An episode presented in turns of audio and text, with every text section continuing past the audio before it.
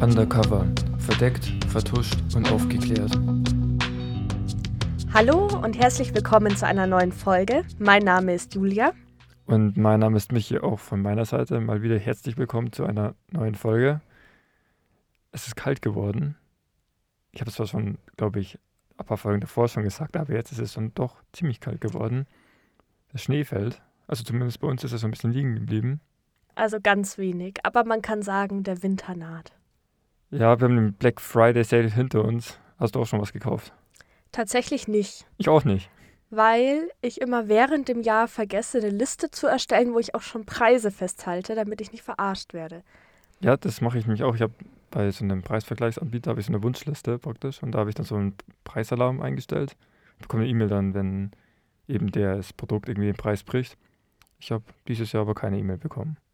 Ja, ich habe auch gelesen, dass dieses Jahr die, die Rabatte nicht so krass gewesen sein sollen. Ja, aber jetzt kommt ja noch das Cyber Monday. Ja, pünktlich zu den Schneeflocken hier bei uns im Süden von Deutschland zumindest, zumindest in Bayern. Ich weiß nicht, wie es in Baden-Württemberg war. Aber bei uns hat es schon ein bisschen geschnien und das passt eigentlich auch ganz gut zur heutigen Operation, denn die trägt den Namen Snow White.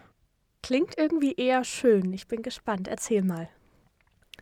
Ja, die heutige Operation Snow White wurde, wie ich bereits letzte Folge angeteasert habe, nicht durch einen staatlichen Geheimdienst durchgeführt.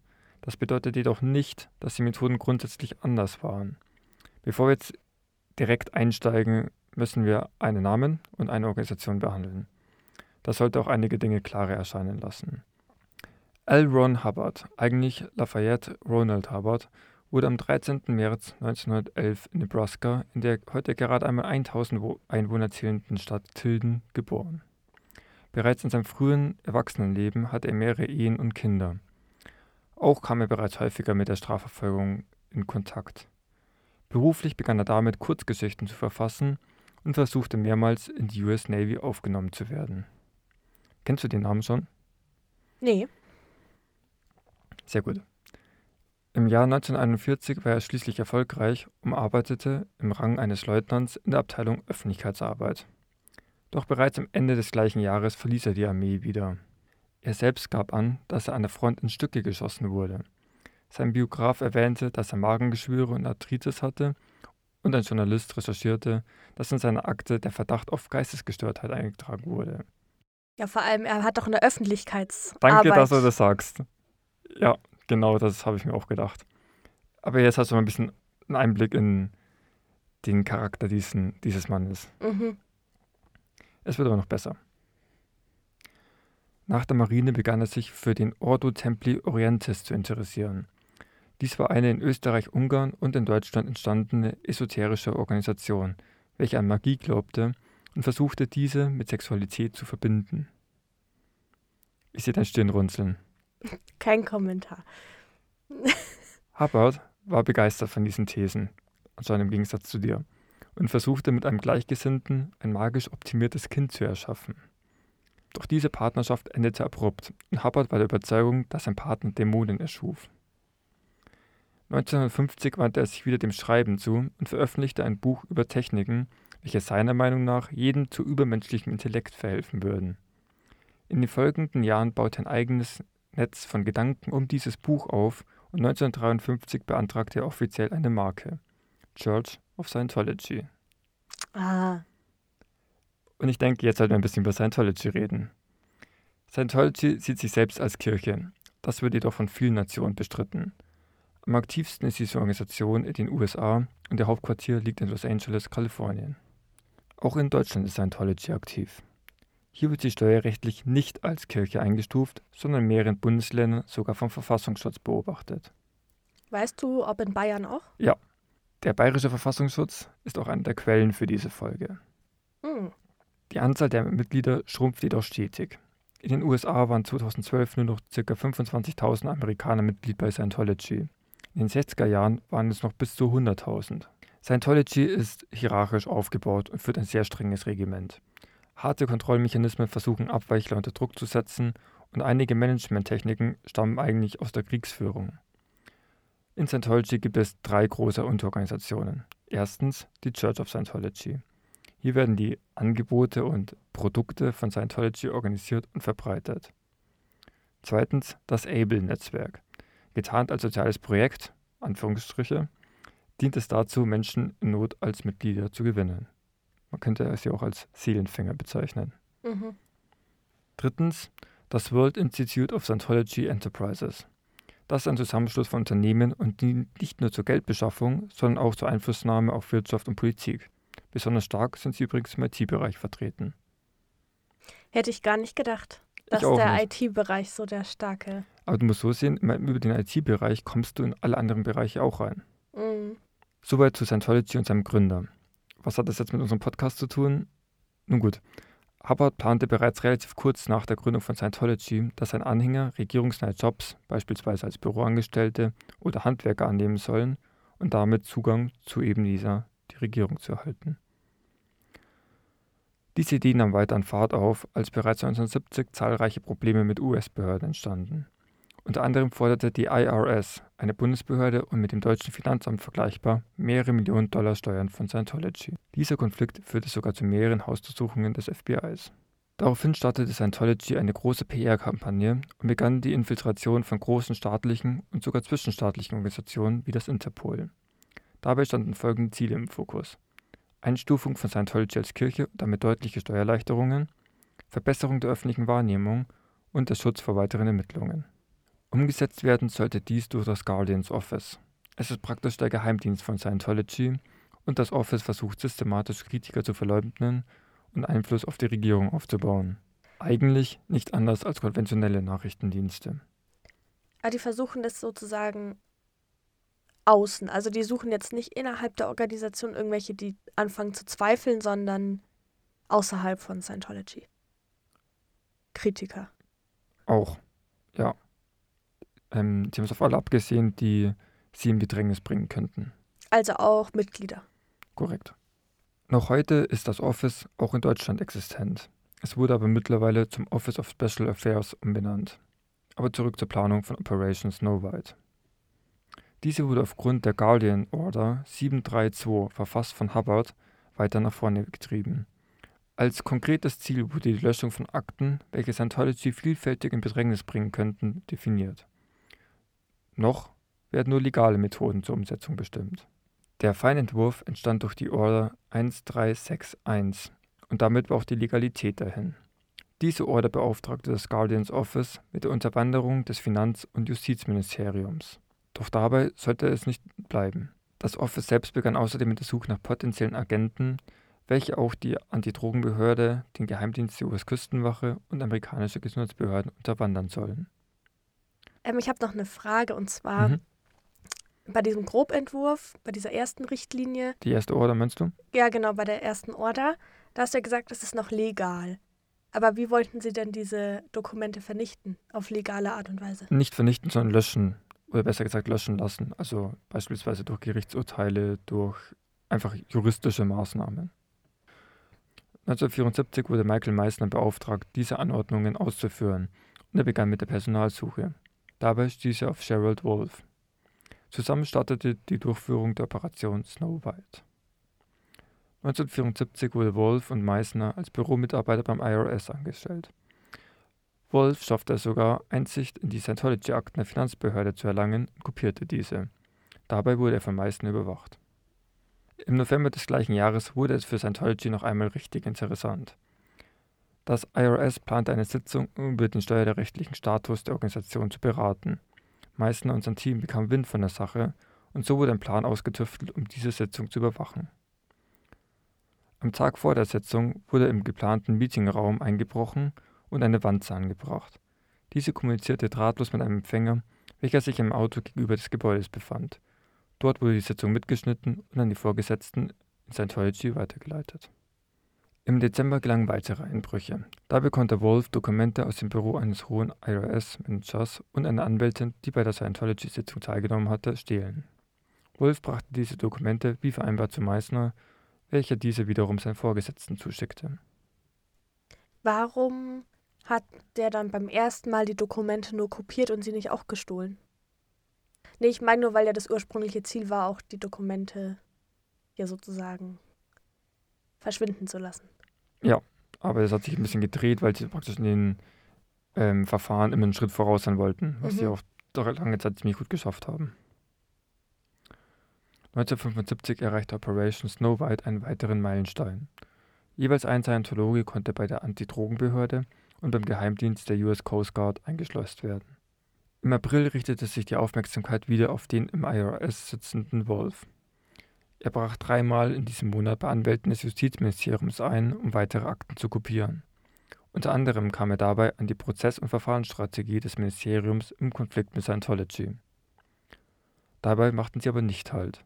Das ganze Jahr über wurden Akten nummeriert, indexiert, katalogisiert und dann den Scientology-Chefs zugänglich gemacht. Am Ende des Jahres wurde sogar ein Frühwarnsystem geplant, welches den Gründer Hubbard vor weiteren Ermittlungen rechtzeitig warnen sollte. 1976 wurde Wolf und Meissner noch frecher, oder besser gesagt krimineller. Dazu bekamen sie zuerst einen dritten Mann, welcher extra eingeflogen wurde. Zu dritt brachen sie wieder in das Justizministerium ein und kopierten tausende noch fehlende Akten. Im Gerichtsprozess wurde gar von meterhohen Stapeln an Dokumenten gesprochen. Nach einem weiteren Einbruch konnte sich Meissner und Wolf dann sogar gefälschte Ausweise des IRS erstellen und erhielten damit Zugang zum Bundesgericht in der US-Hauptstadt Washington, D.C. Am 14. April wurde es zum ersten Mal kritisch für das Verbrecherteam. Als sie wieder einmal versuchten, in ein Büro des IRS einzudringen, wurden sie von einer Putzfrau bemerkt, die einen Wachmann herbeirief. Dieser kontrollierte die Ausweise von Meister und Wolf und war damit zufrieden und ließ die Putzfrau das Büro öffnen. Im Mai erreichten sie einen nächsten Durchbruch. Sie schafften es, den Schlüssel zum Büro des stellvertretenden US-Staatsanwalts Nathan Dodell zu entwenden. Ende des Monats betraten sie dann das US-Gericht in Washington und versuchten nachts in das Büro dieses Anwalts zu kommen.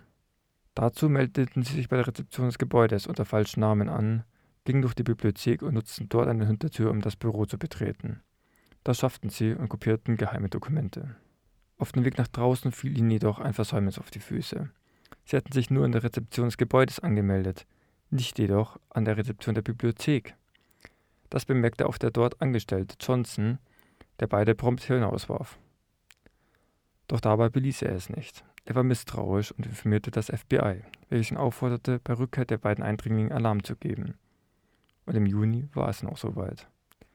Nur ganz kurz, der Bibliothekar hat das FBI gerufen, weil sich Richtig. jemand nicht angemeldet hat. Richtig, ja, er hat anscheinend haben sie sich nicht ganz so geschickt verhalten. Also er hat sie rausgeworfen, hat da anscheinend noch nichts Böses geahnt. Aber irgendwie hat es ihn dann doch gewundert, was die zwei Typen denn da jetzt eigentlich hier machen und mit ihren Dokumenten unterm Arm rumlaufen. Das schon, aber ich glaube, also wie kommt man auf die Idee, gleich das FBI zu rufen? Ist jetzt ja nicht ja. die Sicherheit vom Haus oder so. Ich wundere mich auch ein bisschen. Aber er hatte recht damit. Also, das schon, aber wenn du dir das mal vorstellst. Vielleicht, der war ja nur in der Nacht immer aktiv, das war der Nachtbibliothekar. Vielleicht hat er recht viele Krimis gelesen während seiner Arbeit und darum vielleicht ein bisschen Paranoia entwickelt. Keine Ahnung. Im Juni war es auf jeden Fall soweit. Wolf und Meissner kamen zurück und Johnson hatte ebenfalls an diesem Tag bzw. an dieser Nacht Dienst. Das Duo meldete sich dieses Mal pflichtbewusst an der Rezeption der Bibliothek an und machten sich auf, wieder in das Büro einzudringen. Dort wurden sie doch aufgehalten, da dieses Büro just in diesem Moment gereinigt wurde. Also trieben sie sich auf dem Hintergang umher, um abzuwarten. Währenddessen hat Johnson das FBI alarmiert, welches sofort zwei Agenten zum Gericht schickte.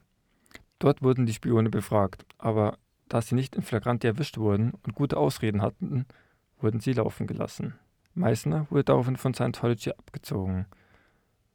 Aber das Spiel war noch nicht vorbei, denn das FBI ermittelte weiter und verhafteten Ende Juni Wolf. Im Zuge dessen wurde auch ein Haftbefehl für den abgezogenen Meissner erteilt. 1977 konnte auch noch die Verbindung zu Scientology hergestellt werden, aber Meissner war immer noch frei. Er wurde von Scientology versteckt, doch er wollte sich eigentlich stellen. Das wurde von seinen Glaubensbrüdern jedoch strikt unterbunden und er wurde unter Wache gestellt. Man kann es auch Freiheitsberaubung nennen. Aber für den Haftbefehl oder dass du jemanden verhaftest, brauchst du ja einen begründeten Verdacht. Ja, Was Wolf hatten die denn für Beweise? Wolf hat stark kooperiert. Ja, ja, aber warum haben sie den, mit welcher Begründung konnten sie den verhaften? Wolf? Ja. Sie konnten ihm unter anderem die Fälschung der Ausweise ähm, nachweisen. Sie hatten Zeugenaussagen, unter anderem auch von der Putzfrau und so weiter. Also sie haben schon im Hintergrund ermittelt gehabt und das war dann für sie noch Mhm. ähm, das letzte Puzzlestück. Nee, weil jetzt klang es ja eher so, okay, sie haben sie einmal befragt nein, nein, also da liefen war's. schon Ermittlungen im Hintergrund. Das FBI hat sich da auch im Gerichtsprozess nicht so sehr ge Mhm. geöffnet. Könnte verschiedene Ursachen haben, wussten sie es sich aber auch nicht, weil Wolf, wie gesagt, sehr stark kooperiert hat.